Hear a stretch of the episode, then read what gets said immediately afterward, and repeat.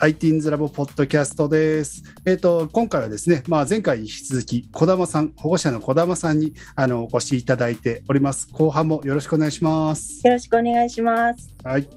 まあ、前半では、あの、今、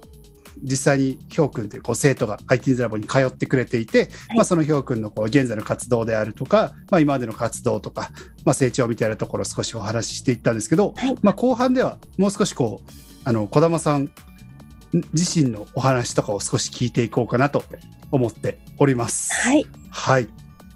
で、ちょっとこう後半、そうですね、小玉さん、まあ、あの、言えること言えないこととかあると思うんですけど、まあ、ちょっとお仕事も、ちょっと教育関係とかも少し関わったりもあるということを、まあ、聞いております。はい。で、まあ、ちょっとこう、なんですかね、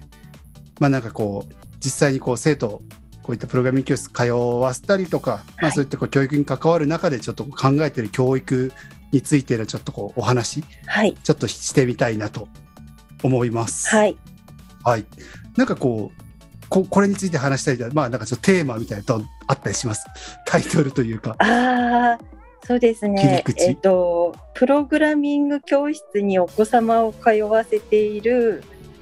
父兄の方々の結構多くがこういう方多いなってちょっと感じていることとかではあはあプログラミング教室保護者あるある。あるあるですね。まあこれで ITINS ラボの保護者に当てはまるかはまたわかんないですけどね。そうですちょっといろいね。ろとこう、はいはい。はい。でちょっとこれ僕もやっぱり勉なんか気になるとこなんでいろいろ聞いてみたいですね。はい、あのもちろん私が子供を通わせる立場でもあってでうんうんあの他の保護者さんたちとこう待ち時間とかに話したりとかそういう経験もあり、そして翻って私がその教室運営側にいるある会社で今いいるんですけどでその立場として、あの通ってくださる生徒様たちの、まあ、ご父兄とお話ししたりとかっていうところから、ちょっとすごく最近感じているのがはいはい。このまずそんなにプログラミングそのものについて知識のある親御様たちっていうのは結構少ないなっていうのがいやまあそう、そりゃそうでそれはすよね。そうだと思うんですけど で、はい。そこであのなんでしょうねちょっとした誤解あのゲームって楽しいじゃないですか。うんでどっちかっていうと遊びの部類じゃないですか。はい。なのであの結構軽くというか簡単に習得できるものなんじゃないかと思われている親御様たちがとても多いなっていうのがあって他の習い事でちょっとサッカー習わせたんだけどダメで、水泳もあんまり続かなくて英語もちょっとそろばんもちょっとピアノもちょっとでもプログラミングならできるんじゃないかと思って通わせようと思いましたみたいななるほど。そういうお父様お母様は割といらしてであのあんま続かないんですうんうんうんうん。う んそのお子さんが。はいはい、はい。あのまずこうお子様自体も何かを作りたくて来るのではなくうんうん、ゲームで遊びたくて来るっていう子が結構多くてはいはい。で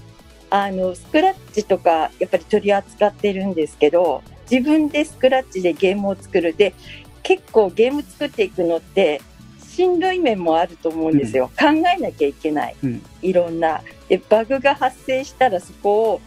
ななんでまずそれが起きるのか。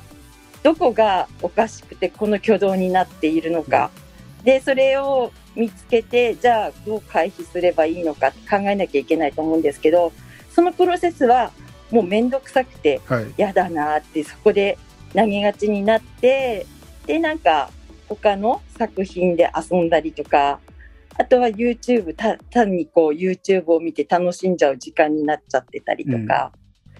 でそういうまあそういう現状がある場合もそのままお伝えしてるので、うん。そうするとまあお父様お母様方もそんな結構お金使わないですよね、うん、そこに。なので結構、長続きはせずにやめていってしまうっていうところもありますね。っていうところで、ちょっとでもあのよくよくそのご家庭のそういうご家庭に共通するあるあるなんですけれど、はい、ご家庭でまずあの YouTube とか制限してるんですよ。そして遊ばせるゲームも制限してるんですよ。はい、で週に1回程度、1回1時間半から2時間ぐらいの習い事だけで、プログラミングを身につけてこいと。うんうんそういうかお考えの方が結構多くて、はいはい、でその土台がないんですね。うんうん、あのいきなりうちの息子を通わせて数ヶ月したらすごいゲーム作るんじゃないかっていう期待をして皆さんも通わせてらっしゃる感じがすごくひしひしと伝わってきて でもそのためにはいろんなゲームで遊んでないと、うん、まずどんなゲーム作るって言われて、はい、料理とかとも同じだと思うんですよ、なんか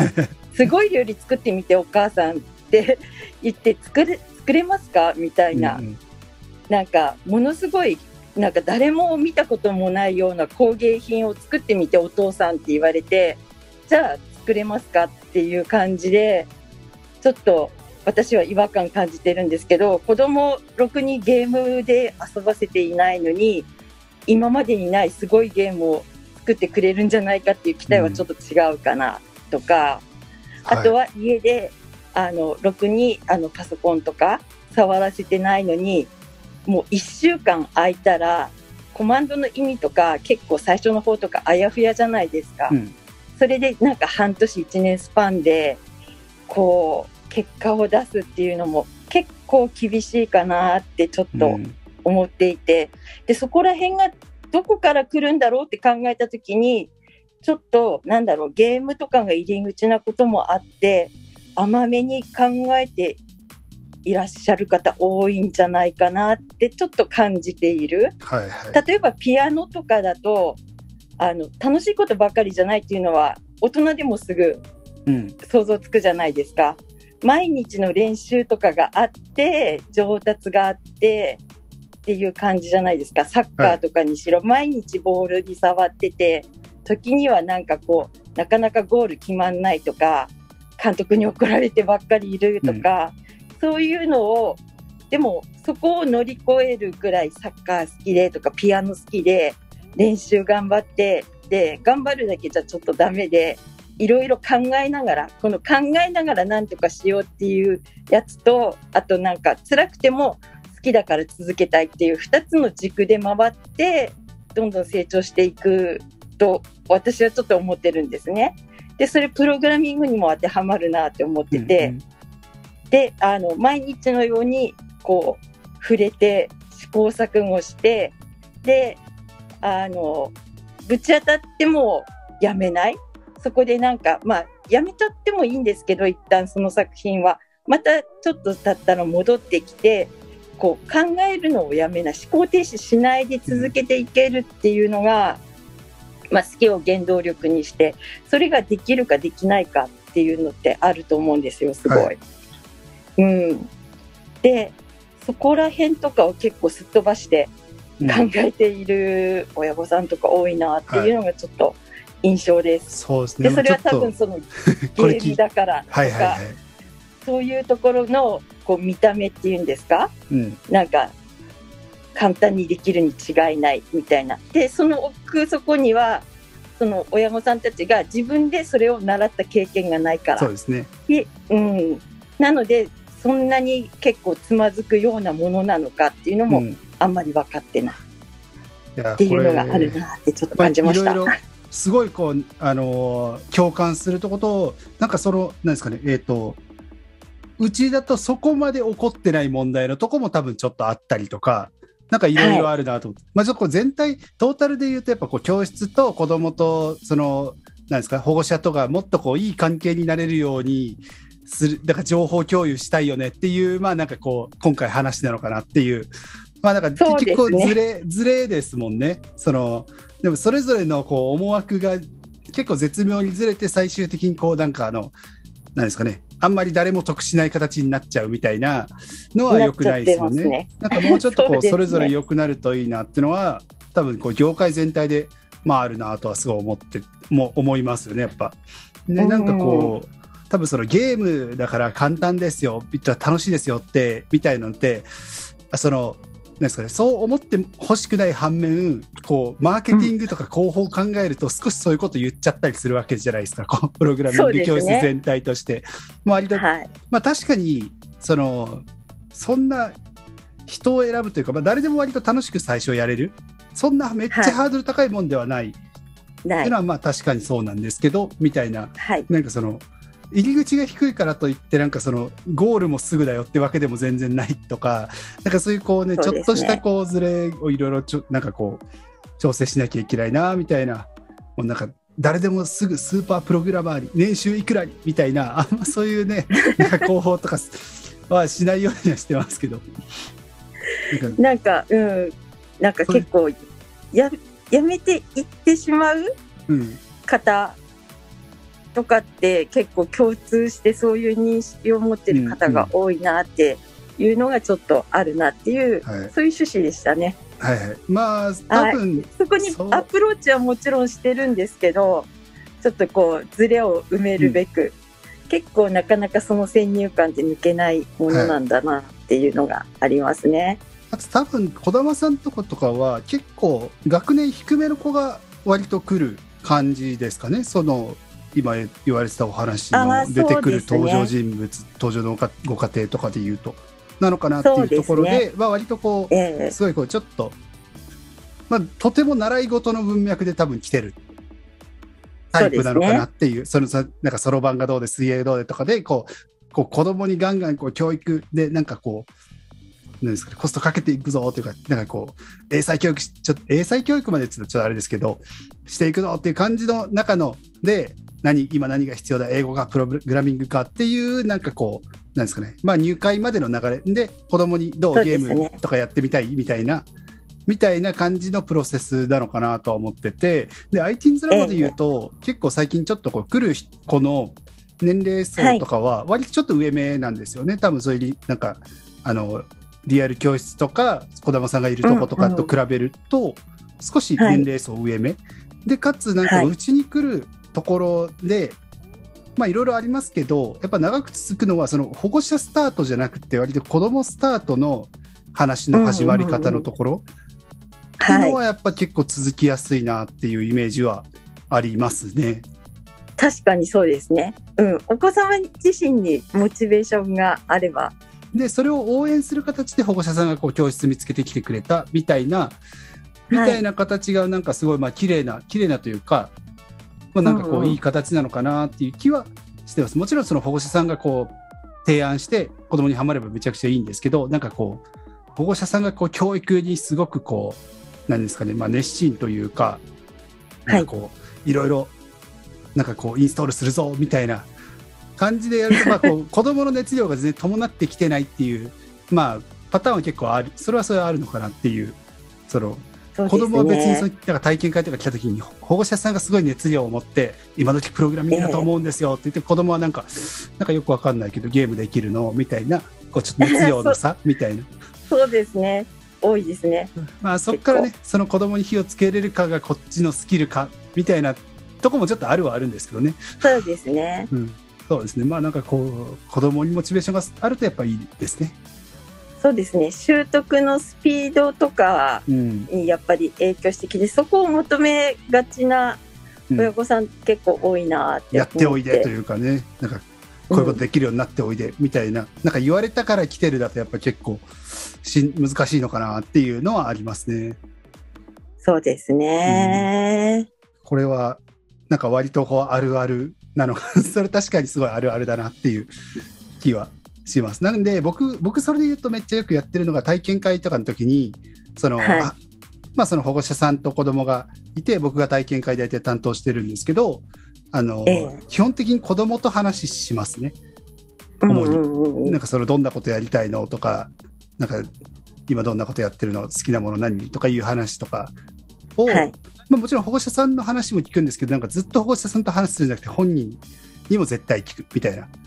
はいこの子絶対プログラミングとか好きだと思うんですよみたいな言われてもこうプログラミング好きなの？って本人に聞くみたいな そうとか教室に通いたいかどうかも本人に最終聞くというか、うんうんうん。っていうのは絶対してますねなんかこうまあいやいや通ってほしくないんでっていうのはすごいありますしっていう感じにしてますね。ね。うん。あとなんかすごはいい伸びる子のご家庭にやっぱ共通してるのはいが、親御さんがすごい関わりがうまいんですよね。うんうんうんうんあのー子供の作品をちゃんと興味関心持って見ているそうですね。ご家庭ってものすごく子供続くし伸びるんですよ。はい。そうです。これはね、ぜひあの、もちろんね、こう、どんだけこう時間があるかとか、その兄弟何人いるかとかで全然やっぱ変わるなっていう、まあその、もうその大変さが家庭によってやっぱ全然違うとかは、ね。まあもちろんあるんですけど、まあなんかできる限り、なんかそういうちょっとほう、なんかこう、とこ意識してもらえるといいなっていうのは、あの IT ラボの保護者さんとかにちょくちょく話したりはしてますね。なんか面談だったりとか保護者会とかで話はしてますね。なんかこう、それはもう教室の先生に見せておいでみたいなことを言われることって多分結構あるんですよね、子供。なんかこう、ああはい。なんかうんうんね、いや、自分はお母さんに見てもらいたかったのに、みたいな。そうですよね。うん、そこですごく認めてで触ってあげてほしいっていうのはようんうんく私も言っています。あの作ったもので遊んであげてほしいうん。うんそして笑ってあげてほしいなって思うんですけど結構そこまでやってくれる親御さんまあどのくらいだろう？半々ぐらいかな、半々ぐらいですかね。うん。でもそういいう関わりをしてくださっているとこのお子さんはすごい継続しますね。興味も持続するし、自信もつくしみたいな。うん、まあ、で逆になんか手前味噌じゃないんですけど、翻ってみれば自分そういう関わり方息子にしてたなってうんうん思いました。はいはい。と通して。はい。まあ、子供に詳しくあれたらまたそれはそれでいいんですけど、まあ、それは難しかったらねその子供に教えてもらうぐらいのスタンスでこう関わったら良いのかなとは思うんですけどね。もちろんこう子供よりも例えばスクラッチとかに詳しいとかであればまたなんかそれでアドバイスとかできたらいいとは思うんですけど。どうなんですかね？ほどうなんですかね、そういう関わりじゃなくていいと思います。うんここってこうもうちょっとこうならななったら嬉しいとかお母さん下手だからもうちょっとこうしてほしいなとか、なんかその程度のこう感想とかで子供って結構燃えてうん。じゃあだったらそういう風にしてみるよみたいなはいはいはい。なんかそういう主張があったりいやそこはあのプレイヤースキルだからお母さん頑張ってっていうところもあったりなんかそれでこうバランス考えてうんうん行ったりとかそのバランス取りをするときに結構最初って自己中心的じゃないですかめちゃくちゃ。あの自分は遊んでもらうためじゃなくて 自分が作りたいものをみんな結構最初作ると思うので、そうするとあのそれ自分しか解けないじゃんみたいなゲームを作ったりとかしがちじゃないですか、はいなんか。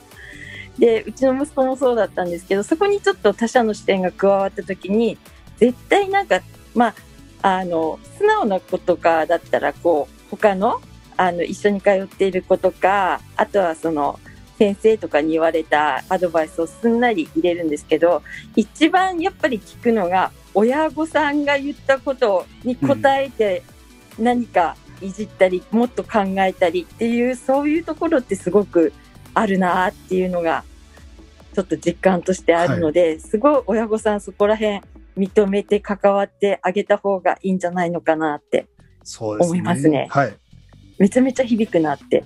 なんかこう、この前ツイッターで見たのが、なんか習い事を会に通わせる保護者さんの何ですかね、ニーズとして、なんかこう、すべて教室で賄ってくれるとこ楽みたいな、やっぱこう、ニーズって あるんだなと思って、まあその、あとは保育園に預けるとかみたいな感じで、こう、なんですかね、はい。その、その間自分から手が離れるというか、少し楽になるみたいな、あ。なんかこう、見方で、はい。こう、なんですか、習い事を見ていくと、じゃあその習い事で持って帰ってきたものにフィードバックをしなきゃいけないって、まあフィードバックをしなきゃいけないってちょっと大げさに言ってますけど、とかなんかこう、じゃあ自分もちょっとスクラッチとかに興味を持ってみるなきゃいけないとかみたいな、こう、ちょっとこう、仕事が増えるみたいなのって結構放射さん的に大変みたいな面はあるのかなっていう、ちょっとこう最近思ったんですけど、なんかその辺、そういう空気ってあるんですかね、放射さんとかって。なんかこう、もう全部こう教室内でやってきてくれるというか。ああ、お多いうん。印象はあります。うん、そういう。送っていけばその先で。でもう全部こうやってくれるってあとはもう迎え行けばもうなんか完結してるみたいなのが楽っていうニーズは結構あるみたいなあるんだと思って。まあそうですね。お多い。で、うんあのーそうじゃない親御さんももちろん半数ぐらいいて、でもそういう方もやっぱり多いですね。なんか、うんうんこちらの方でいろいろ関わり促しても結構はいじゃあもう今日終わったから帰るよっていう感じでね帰っていかれるご家庭結構あって、なんかうん、むしろ関わりたいっていう多分保護者さんもいるしいやいやもうなんかそう教室のことは教室内で全部完結させてくださいっていうどっちのニーズも結構あるなっていうのはすごい見てて思うというか、はい。まあ、僕たちもね結構関わってほしいなっていうのはすごいあるんですけど。はい、まあ、それはね、こう子供のためにも、まあ、保護者さんのためにもなると思うしな、みたいな。感じは思ってはいそうますけですどね。ね。うん。うん、でもなんかあのーなんでしょうね iTeens ラボで私が知ってるっていうかまずあの保護者さんの中で知ってる保護者さん1名いるんですおよ。そうなんですね。で その他はあのコンテストのこう高野菜みたいなノリの時にちょっとお見かけしたりとはいかしてる、あの方とかあとはあの通わせてる保護者さんたち用のなんかコミュニケーションツールあるじゃないですか、そういうところの様子とか見るとすごい結構なんかまめに関わってらっしゃるっていうか興味持って関わってうんうん。いる親御さんすごい多いなっていう気がするんですけど。それは私がいい,、そうです いいところばかり見ているからですか？どうなんでしょうね。まあ、僕たち、まあそのね、他のところがどうなのかが、まあ、僕は分かんないののはありますね。分かんないんで、はい。だから相対的にどうなのかはちょっと分かんないです。まあ、僕たちのその、ね、教室側からとしてはやっぱそういうことは繰り返し伝えてはいますけどね、そのもっとこうい。ろいろ興味持って一緒に関わって、まあなんか、なんならこう、IT's ラボと保護者さんもチームになってこう子どもたちにいい環境を作っていこういこうでみたいなスタンスは結構出してはいるんで、あまあ、それに共感してくれる方とあかは結構、まあ、少し変わった人もいるだろうし、そのもともとはそんな関わるつもりじゃなかったけどそういったメッセージで変わっていった人もいるだろうなっていう気はしてますけど、逆にあの入ってびっくりしたのが、はい。あの今までうちの息子を通わせたりあとあの、まあ、私がちょっとお仕事させていただいたりとかしているところとは違って、この保護者同士のつながりが、まあ、つながってはそんないないんですけど、はい。他の保護者様の様子が分かるような場が設けられているところって、うん。IT's ラボ独はいはい。独だなって思いました。ああいやこれは結構悩むところでつながりたくないっていう気持ちも多分すごいあると思うんですよ。そのまあ言った学校の PTA みたいな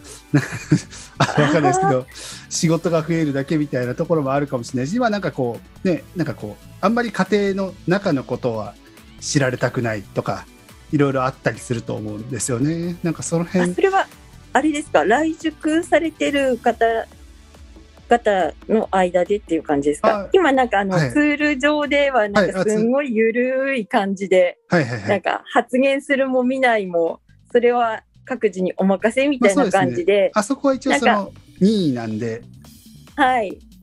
ふんわりしててでも他にもなんか子供さんのことをこう温かく見守っている親御さんたちの様子とか知れて私は結構ほっこりするんですけど、ああありがとうございます。はい、まあ、どんどんそういうふうにしていきたいなとは思いつつ、まあでも、なんかこう、強制だったら多分無理だとは思うし、絶対嫌がる人もいるだろうなって思うし、なんかこう、つながりたいっていうモチベーションが保護者さんの中に、で、ニーズがあるのかどうなんだろうっていうのは、なんか結構ちょっとこう、まあ、半信半疑でちょっと試しにいろいろやってみてるっていうとこはありますね。うん、そこがちょっとなんか他とはすごい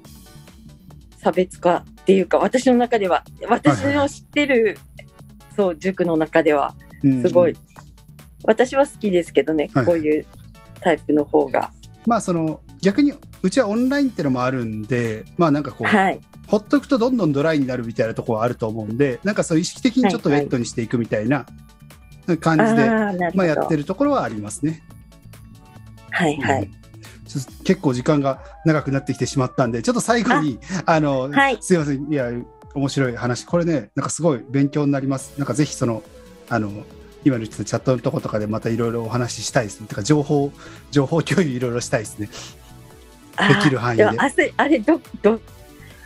どんな感じで皆さん書き込んでるのかなって温度感ちょっといやそうなんか本当に趣味のこと書いていいのとかいやそれも別にねこれんですけど。決まってるもんじゃないんで誰かがなんかやりだしたらそうなっていくみたいな。まああそうまあ生きなんですね。生き物的なもんだと思いますやっぱコミュニティは。じゃあ、はい。乗り遅れないようにはい。しておきます。は、はいい、よろしくお願いします。でちょっと最後に、はい。なんかこれなんかこう、はい。恒例で聞いてるらしいんですけど、なんか今一番、その児玉さん自身がなんか学びたいこととかってなんかあったりしますか？私はですか？はい。えっ、となんか勉強して。るプログラミングとかに関係なしにですなんでかもいいですよ。学びたいことまあなんか大人も学んでいこうみたいなスタンスが結構うちにもうちはあるので、ああそうですねえっ、と CAD はいはいはいはい。ですかね、モデはいリングをしたいと。モデリングそれはな,、なんでですか？なんかこうこういうのができるようにこういうのに使いたいみたいなのがあるんですか？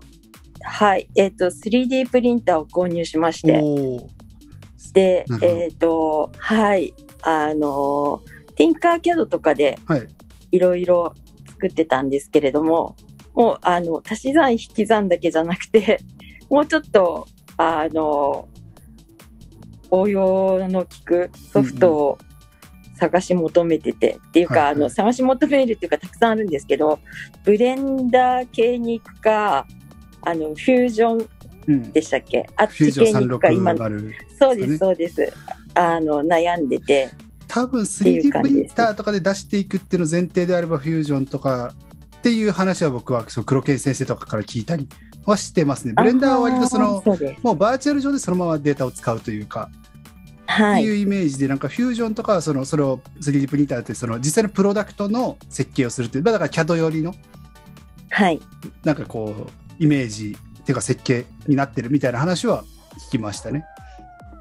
そうですね。なんかこう、ちょっとしたなんかこう、フィギュア、ミニフィグみたいなの作るときは、ブレンダー。で、うんうん何かのなんか、部品、ちょっとした部品作る具的なときは、そうですね。工業的なものとなんか。で、あの、フュージョンって使い分けたいなっていうのもあるので、どっちを先にやっていこうかうん、みたいな感じですね。ちょっと僕が両方触ったことあるわけじゃないんですけど、まあ操作系とかが結構違うと まあ混乱しますよね。その辺操作感とかが。混乱しますね。でもまあ、慣れ、慣れだと思うので、はい ぜひ頑張ってください。僕もちょっとこの辺ははい。CAD 系僕も勉強を今してるとこではあります。それこそ。あまあ、ちょっとゆっくりですけど、モデリング系を。まあ、うちは結構ユニティクラスとかもあるんで、ね、その辺接続したいなっていうところはあるので、どちらかというとそのあ、なるほど。なんかこう、アナログへの出力っていうかデジタル空間上で使うデータっていう感じですけど、っはい。ていうイメージでちょっと勉強していこうかなとは思っております。はい。なるほど。が、頑張りましょう。はい、頑張りましょう。はい。やっていきましょう。じゃあちょっとお時間、だいぶ、あ結構喋っちゃった。時間が。はい。そういや本日、あの、児玉さんゲストでした。ありがとうございます。本当なんかいろいろお話を聞かせていただき。いえいえ、とんでもないです。はい。ではまたこれで、あの、いろんな保護者さんにお話聞いていきつつ、2週目とかも行けるときはあったら、ぜひ2週目とかもやっていこうとは思うので、また今後もよろしくお願いします。よろしくお願いいたします。ではでは本日の IT ズラポッドキャスト以上にて終了にしようと思います。ではありがとうございました。